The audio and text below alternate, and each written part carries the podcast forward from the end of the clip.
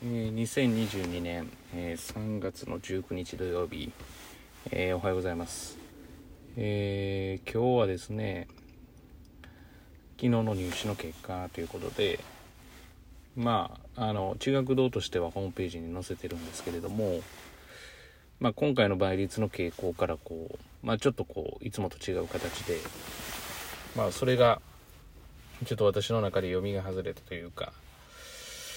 まあ、もうちょっとこう、うまく読めてたらなっていうところが、まあ正直ありました。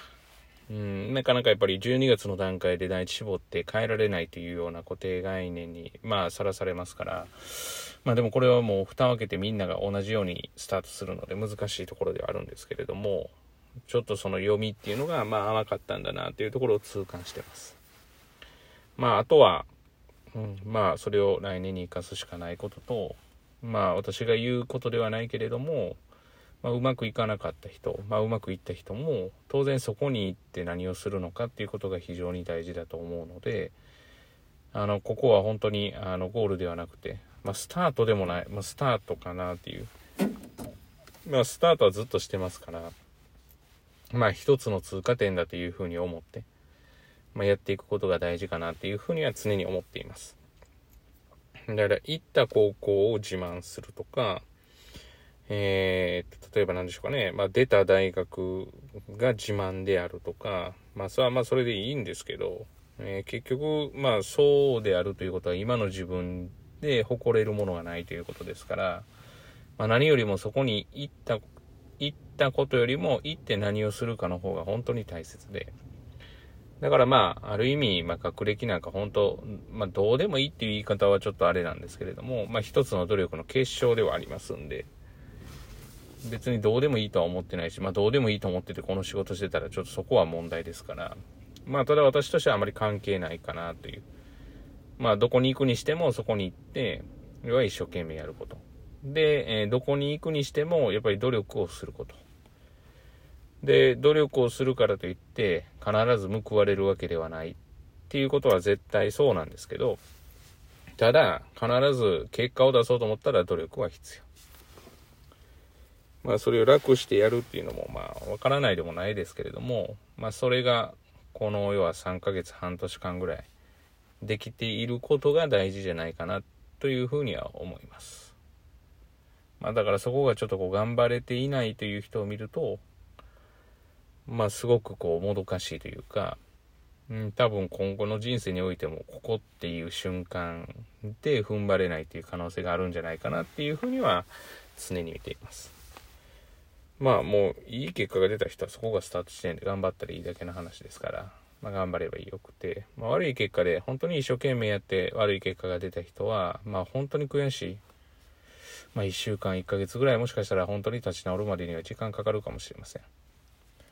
ただ、まあそれもやっぱり本当に努力したんだったら、自分の中で悔いないぐらいやれたんだったら、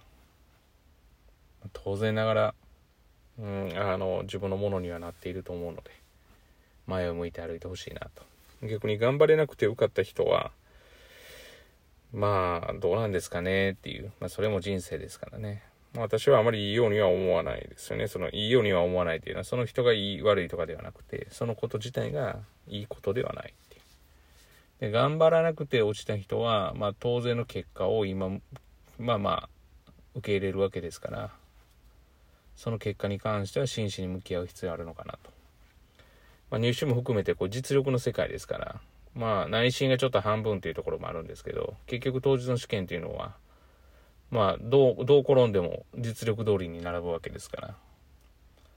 だからまあ、こんだけ頑張ってるんだっていう過程が、まあ言ってみたら全く評価されないっていう、えーものがテストですよね。今後の人生においてもそういうことがあるわけで。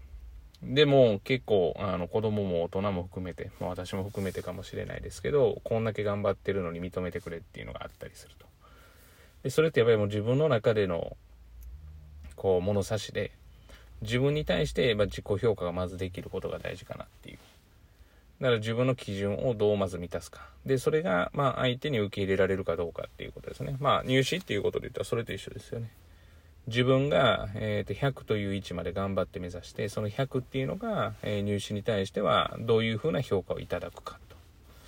まあ、もらえるかというところかなというふうに思います。まあ、世の中のほとんどがその形ですから、まあ、早くにその実力主義というか、まあだから結局その最近がそうなってるって言われるけど昔からですよね。まあ、テストなんていうのは上から順に並べられてるわけで。一番わかりやすい結果主義ですよね。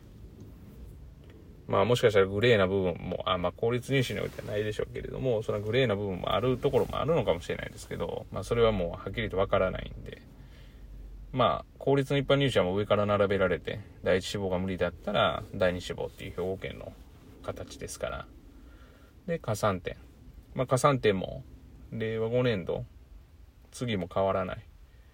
まあ中長期で、この前発表がありましたけど、統廃合があるっていうことですよね。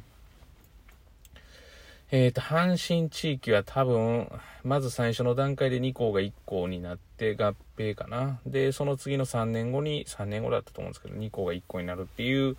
ものだったと思いますけど、まあ、編成されるということですよね。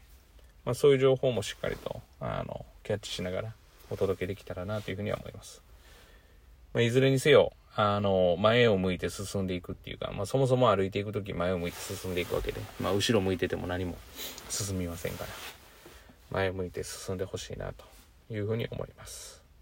えー、本日は以上です。えー、本日も聴いていただきありがとうございます。えー、皆様にとって本日がいい一日であることを、え願いまして、また次回しましょう。では、